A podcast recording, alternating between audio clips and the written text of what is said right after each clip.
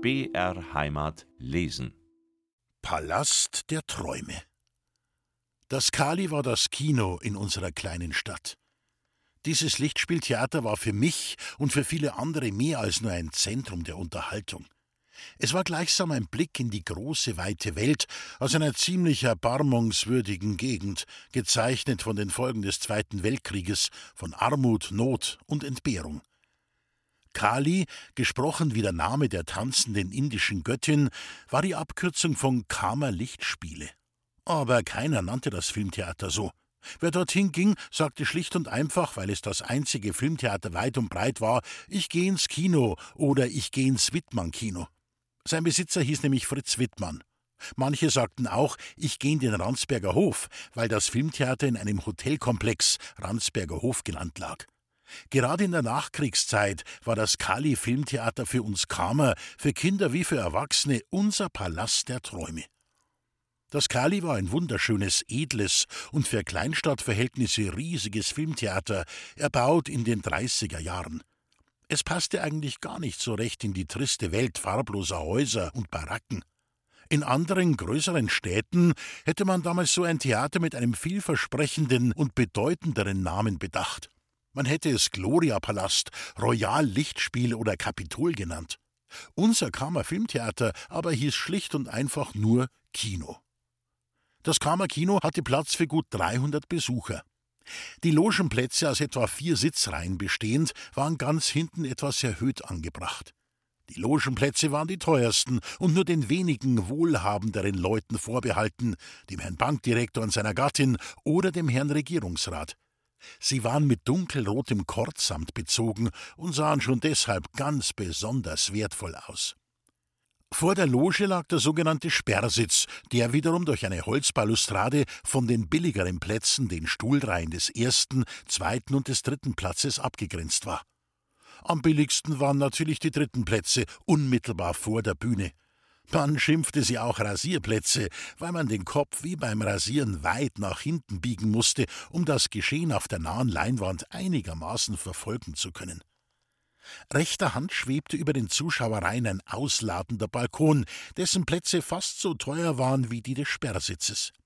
Er war als Liebesnest besonders bei der Jugend beliebt, denn wer hier einen Platz ergatterte, war mit seiner Angebeteten ziemlich alleine.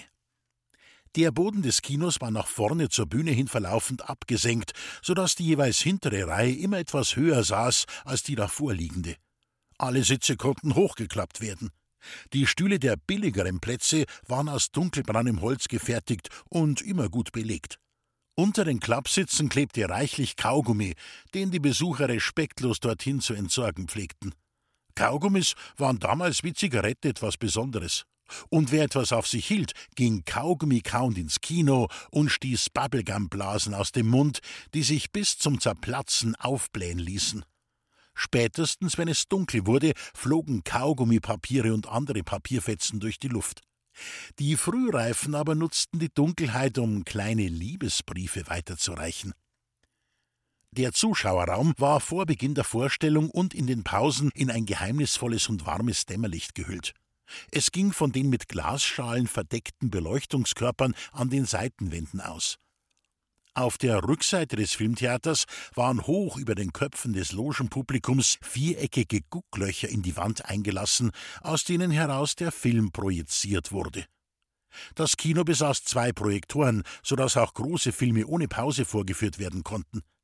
Die Kunst des Filmvorführers bestand darin, rechtzeitig den Rollenwechsel zu erkennen und den zweiten Projektor einzuschalten, während der erste noch die letzte Szene der ersten Rolle in den Saal spielte. Eindrucksvollster Teil des Kinos aber war zweifelsohne der Bühnenvorhang, der die große weiße Projektionswand verdeckte.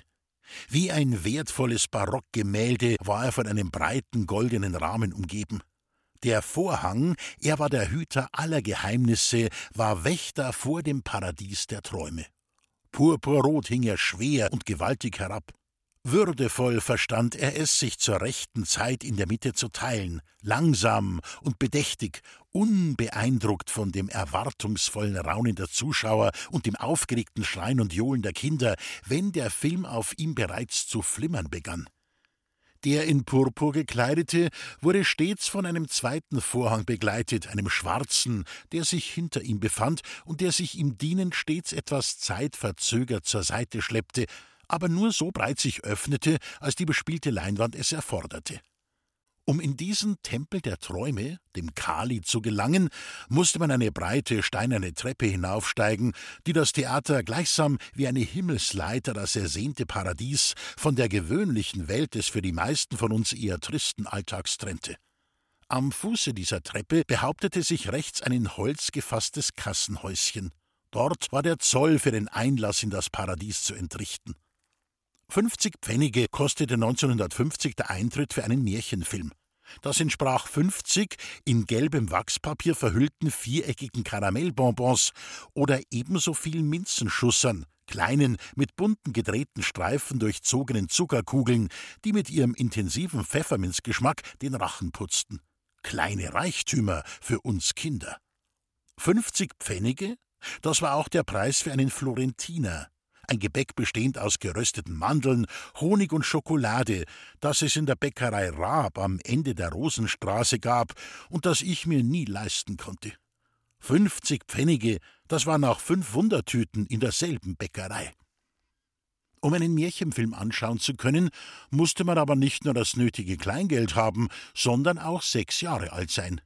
Wie aufgeregt waren wir doch, wenn wir vor dem Kassenhäuschen mit unseren Zehnerl und Fünferl in der Hand uns drängten und ungeduldig danach strebten, endlich eine grüne oder rote Eintrittskarte zu besitzen, welche die Dame hinter dem Glasfenster im Gegensatz zu unserer spannungsgeladenen Ungeduld eher gelassen von einer großen Rolle riss. Fuchzgerl rein, Karte raus. Der nächste bitte. A Fuchzgerl kost's, das langt nicht war zu hören, wenn einer es versuchte, billiger ins Theater zu kommen. Und es war ein großes Unglück, wenn einem ein Zehnerl oder ein Fünferl bei dem Gedränge aus der Hand fiel. Dann stürzten sich alle darauf oder krochen, wenn es sein musste, suchend auf dem Boden herum, um es zu erhaschen. Hatte man den Papierstreifen mit den gezackten Abrissrändern endlich erstanden, durfte man noch lange nicht den Theatersaal betreten. Schreiend, zappelnd und einander stoßend warteten wir nun freudig erregt und voller Übermut auf der Treppe, bis endlich die breite, braune Holztür von der Platzanweiserin geöffnet wurde. Ruhe! schrie sie wiederholte Male über unsere Köpfe hinweg, genervt von unserem Gegröle. Meist jedoch vergebens. Es half auch nichts, wenn sie ihren Befehlen Gewalt zu geben versuchte, indem sie ihre Arme und Fäuste in die Hüften stemmte und von der obersten Stufe herab gebieterisch auf uns blickte. Unsere Anspannung und unsere Freude auf den Film waren einfach zu mächtig und nicht zu bändigen. Schon eine ganze Woche über hatten wir Kinder uns gegenseitig daran erinnert, dass es wieder einen Märchenfilm gibt, einen Farbfilm sogar. Und wer noch nicht das nötige Eintrittsgeld beisammen hatte, versuchte Eltern, Omas und Opas, Onkel und Tanten anzupumpen. Dafür waren Gegenleistungen zu erbringen. Holzscheite im Hof oder auf dem finsteren Speicher aufschlichten, die Wäsche zur Bleiche fahren und auf die im Gras zum Trocknen und Bleichen liegende Wäsche aufpassen, dass keine Gans oder Ente darüber lief oder gar darauf ihr Geschäft verrichtete. Ja, so weit ließ man sich als Junge für einen Kinobesuch herab obwohl das Aufpassen auf die Wäsche eigentlich reine Weibersache war. Es war die Zeit, wo es noch kein Fernsehen gab und das Kino für uns Kinder wie auch für die Erwachsenen der einzige Ausblick aus einer ziemlich trostlosen Welt war, in der die Dose mit Hörsley-Schokolade, die gesalzene Butter oder die Dose mit Corned Beef aus einem Care-Paket für uns wahre Reichtümer bedeuteten und wir Buben nach dem Motto Biegen oder Brechen streng und tränenreich mit dem Rohrstock oder dem Kochlöffel erzogen wurden. Der Film aber versetzte uns in eine Welt, wo es genug zum Essen gab, wo alles sauber war und glänzte. In den Märchenfilmen, da waren die Menschen schön gekleidet, da gab es gütige und gerechte Könige, schrullige Hofnarren, die uns zum Lachen brachten, feine Musik, die zum Tanze einlud, reichhaltige Tafeln, beladen mit gebratenen Hühnern, Gänsen und Enten, bunten Torten und Weintrauben. Da sahen wir fein gekleidete Prinzessinnen und verzauberte, edle Prinzen. Stets siegte das Gute. Das Böse wurde bestraft, und für jedes Problem gab es eine Lösung. Schonger und Förster Film hießen die Produktionsfirmen, die uns mit Hänsel und Gretel, Rotkäppchen, Dornröschen, Schneeweißchen und Rosenrot, der Wolf und die sieben Geißlein, Heinzelmännchen, Schneewittchen und anderen wunderschönen Geschichten in das Paradies der Sehnsüchte und Träume entführten. Wir störten uns auch nicht daran, dass die Filme, die nach vielen Vorführungen in anderen Kinos endlich in unsere kleine Stadt kamen, so schrecklich flimmerten, als ob es in der Märchenwelt dauernd schneien würde. Und wir brauchten mindestens eine Woche, um einen Film, den wir sehen durften, gründlich zu verdauen. Wir redeten über die Handlung des Films und erzählten den anderen davon, die kein Geld für einen Kinobesuch hatten. Wir spielten einzelne Szenen nach, die uns besonders gut gefielen und faszinierten, und rätselten immer wieder beeindruckt von den Filmtricks, wie die das wohl gemacht haben. Wenn wir endlich kurz vor Beginn des Films durch die breite Eingangstüre in den in Dämmerlicht getauchten Kinosaal gelassen wurden, stürmten wir die Reihen und kämpften um die Plätze. Mädchen, die mit ihren Köpfen den Blick zur Bühne verdeckten, wurden an den Zöpfen oder Stopsellocken gezogen. Und Kinder, die sich auf die hochgeklappten Stühle hockten, um sich höher sitzend einen freien Blick auf die Leinwand zu sichern, wurden von diesen grob herabgeschubst. Da gab es kein Pardon. Den Film wollte man voll und ganz genießen und durch nichts und niemand stören lassen. Die Luft war geschwängert vom Geruch nach Pfefferminzkaugummi und vibrierte erfüllt von dem spannungsgeladenen Stimmengewirr aufgeregter Kinder. Endlich versprach der Gong Erlösung. Satt und mächtig durchdrang er unser Schrein. Mit einem reinen Dreiklang, von oben nach unten wandernd, dass Sitze und Kinder erbebten, kündigte er den Vorfilm an. Und als nun das Flimmern und Schneien des in vielen anderen Theatern hunderte Male abgespielten Streifens über den noch geschlossenen, purpurroten Vorhang rieselte, johlten wir Kinder noch einmal kräftig auf denn die Kinoerfahrenen wussten, dass jetzt Kasperle kommen würde, um uns ins Reich der Abenteuer zu entführen. Während der purpurne Vorhang endlich würdevoll sich öffnete, lasen die des Buchstabierens Mächtigen laut den Titel eines Hohnsteiner Puppenspieles mit Kasperle in Afrika. Und wieder schrien alle vor Begeisterung. Die Handlung war einfach, aber nicht minder beeindruckend. Kasperle reiste mit seinem besten Freund, dem Seppel, nach Afrika, wo es schwarze Menschen, die Neger gibt. Damals sagte man Neger zu Menschen mit schwarzer Hautfarbe, und das war kein Schimpfwort. Die Neger wollten Kasperle und Seppel, so wie wir es von den Missionsberichten über die schwarzen Heidenkinder her kannten, in einen großen Suppentopf stecken und auffressen. Natürlich konnte das der schlaue Kasperl mit Hilfe von uns Kindern im letzten Moment verhindern, denn wir riefen ihm und seinem Freund Seppel lauthals zu, wann immer Gefahr drohte, so als könnten sie uns hören und sehen. Zu Beginn eines Hohnsteiner Puppenfilmes sang der Kasperl traditionell Tri-tra tralala, Tri-tra tralala, Kinder, seid ihr alle da? Und wir alle riefen, wie es sich gehörte, Ja!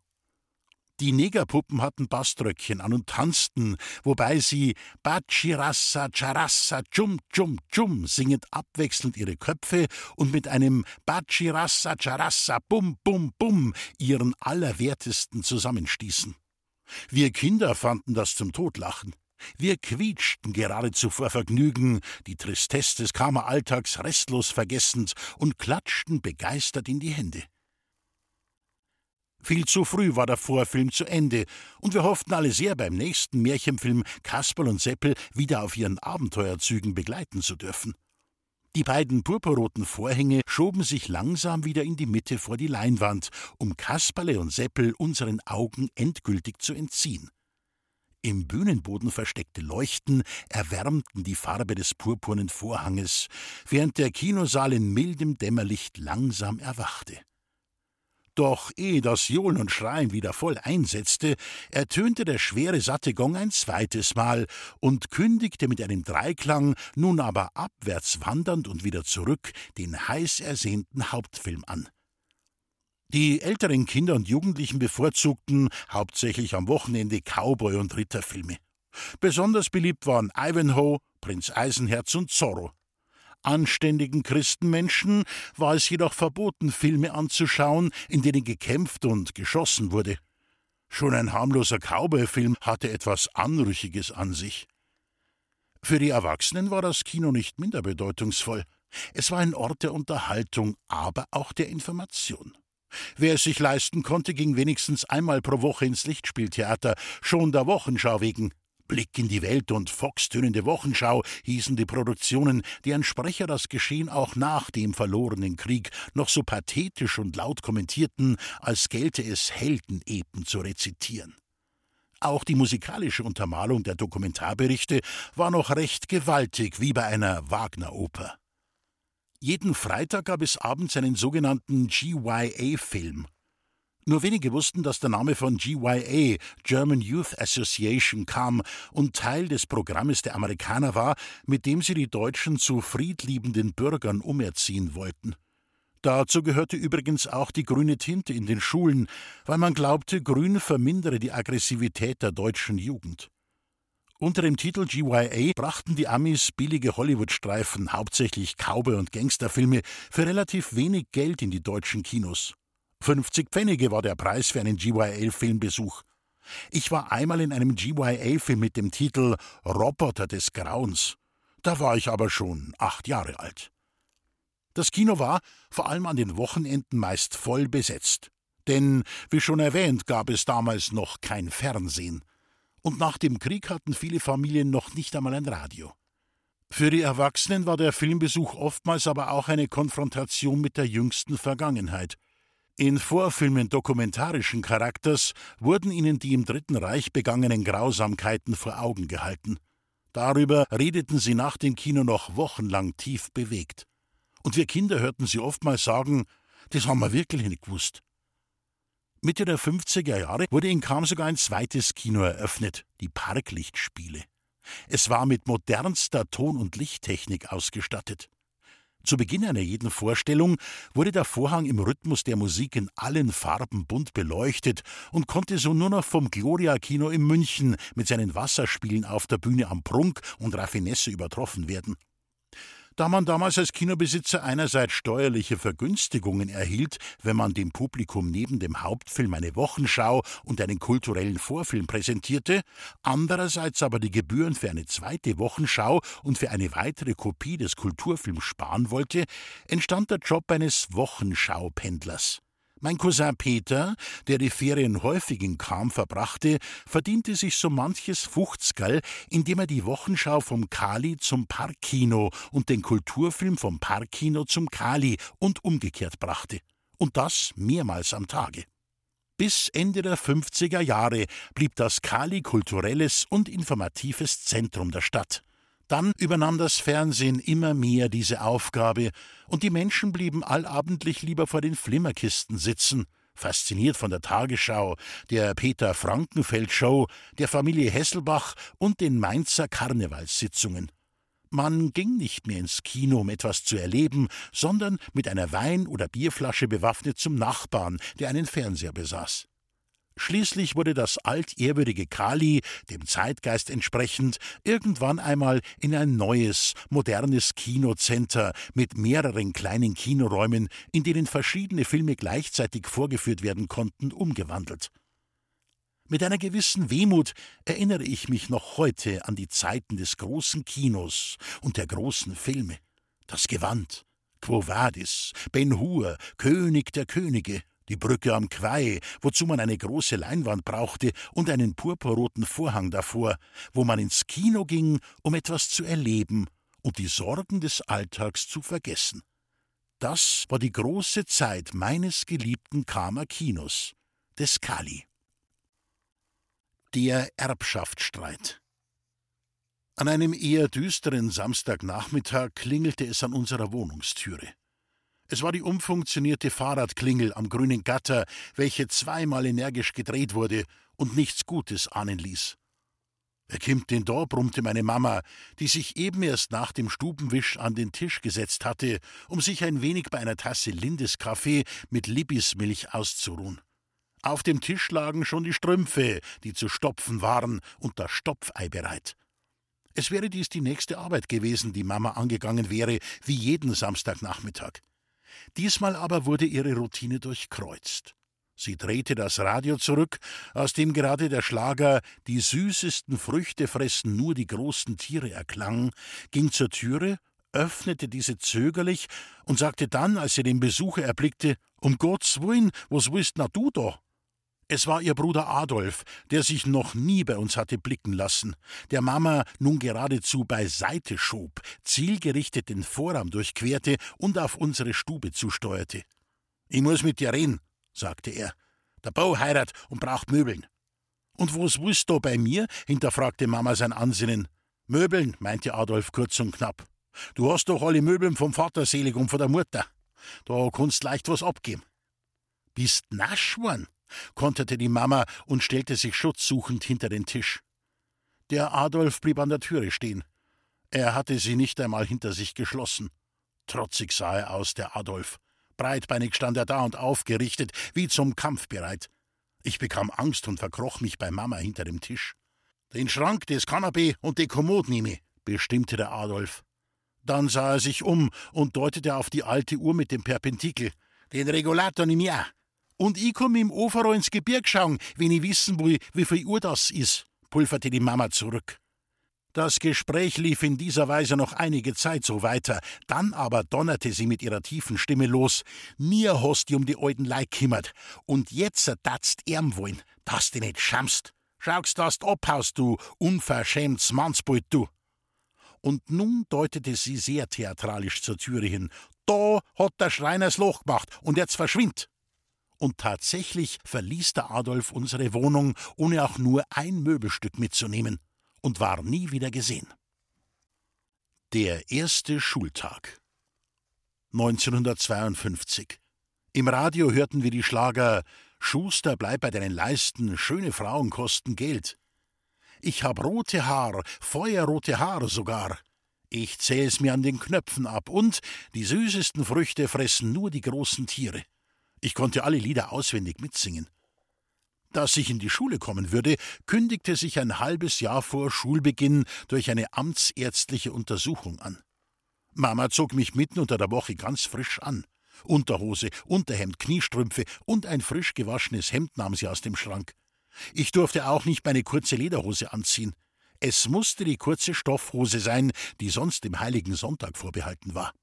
Am Abend vorher stellte sie mich in die kleine Zinkbadewanne und seifte mich mit dem Waschlappen von Kopf bis Fuß ab, was mir gar nicht behagte, weil sie immer so ruppig vorging und der Seiflappen so nasskalt war. Am nächsten Tag stapfte sie mit mir in Richtung katholische Knabenschule. Die war in der Ludwigstraße, direkt gegenüber der evangelischen Kirche, dem Hort Satans, gelegen. Es gab damals eine Schule für Mädchen und eine für Knaben, aber nur für katholische. Schon im Kindergarten waren wir katholischen Kinder von den evangelischen getrennt, aber es durften die Buben noch mit den Mädchen zusammen den Kindergarten besuchen. So gründlich wie beim Schularzt war ich vorher nie untersucht worden. Auch nicht von der Frau Dr. Riedel, unserer Hausärztin. Ich begriff nicht, warum der alte Doktor in meine Unterhose langte und mich aufforderte, kräftig zu husten, während ich zur Decke schauen sollte. Das hat mich lange Zeit beschäftigt. Aber fragen habe ich mich auch nicht getraut, weil ich ahnte oder gar wusste, dass dies ein Bereich war, über den man nicht spricht und für den es keine Worte gab. Ich freute mich auf den ersten Schultag. Von meiner echten Mutti hatte ich einen ledernen Schulranzen bekommen mit einer Schiefertafel, einer Griffelschachtel, einem Tafellappen und einem Tafelschwamm.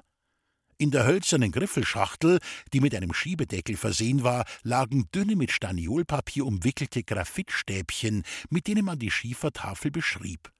Der Tafelschwamm steckte in einer kleinen runden, bunt bedruckten Blechdose. Dem Setzkasten mit den Buchstaben des Alphabets auf kleine Pappkärtchen gedruckt, galt mein ganz besonderes Interesse. Ich konnte zwar noch nicht lesen, aber ich tat so, als könnte ich es. Ich hatte die Gedichte eines reichlich bebilderten Kinderbuchs auswendig gelernt und zog mit diesem Buch schon ein halbes Jahr vor der Einschulung vom Bäcker zum Metzger und zum Konsum und las daraus das auswendig Gelernte den Verkäuferinnen vor, die mir meine Fähigkeit zu lesen bewundernd abnahmen. A gescheites Bauerl lief mir wie Öl runter. Wie die anderen Kinder hatte auch ich eine Schultüte, deren Inhalt ich nicht kannte und den zu sehen ich kaum erwarten konnte. Meine Schultüte war mit weinrotem und goldenem Glitzerpapier beklebt. Meine Mama hatte sie beim Wein am Rindermarkt besorgt, weil der Wein die schönsten Schultüten hatte, wie sie wiederholte Male bemerkte. Es gab zwei Fräuleins für die beiden ersten Klassen. Lehrerinnen wurden grundsätzlich wie auch unverheiratete Frauen mit Fräulein angeredet. Ich kam in die Klasse von Fräulein Früchtel, der der Ruf vorausging, eine Seele von Mensch und die beste aller Lehrerinnen, die man sich vorstellen konnte zu sein. Wir Buben wurden von unseren Müttern in die Schule gebracht. Die Väter waren bei der Arbeit. Während wir Buben mit klopfendem Herzen die hölzernen Schulbänke drückten, immer zwei pro Bank, standen die Mütter hinten im Klassenzimmer und lauschten ebenso gespannt und respektvoll wie wir Kinder den Worten von Fräulein Früchtel. Ich weiß noch genau, mit welchen Worten das nette, zarte Fräulein mit den dunklen Haaren ihre Rede beschloss. Nun, liebe Kinder, bekommt ihr eure erste Hausaufgabe auf. Hier legte sie eine dramaturgische Pause ein und setzte dann zu unserer Erleichterung fort Ihr dürft eure Schultüten öffnen und euch den Inhalt schmecken lassen. In meiner Schultüte waren ein Apfel, eine Schokolade und ein paar Karamellbonbons versteckt.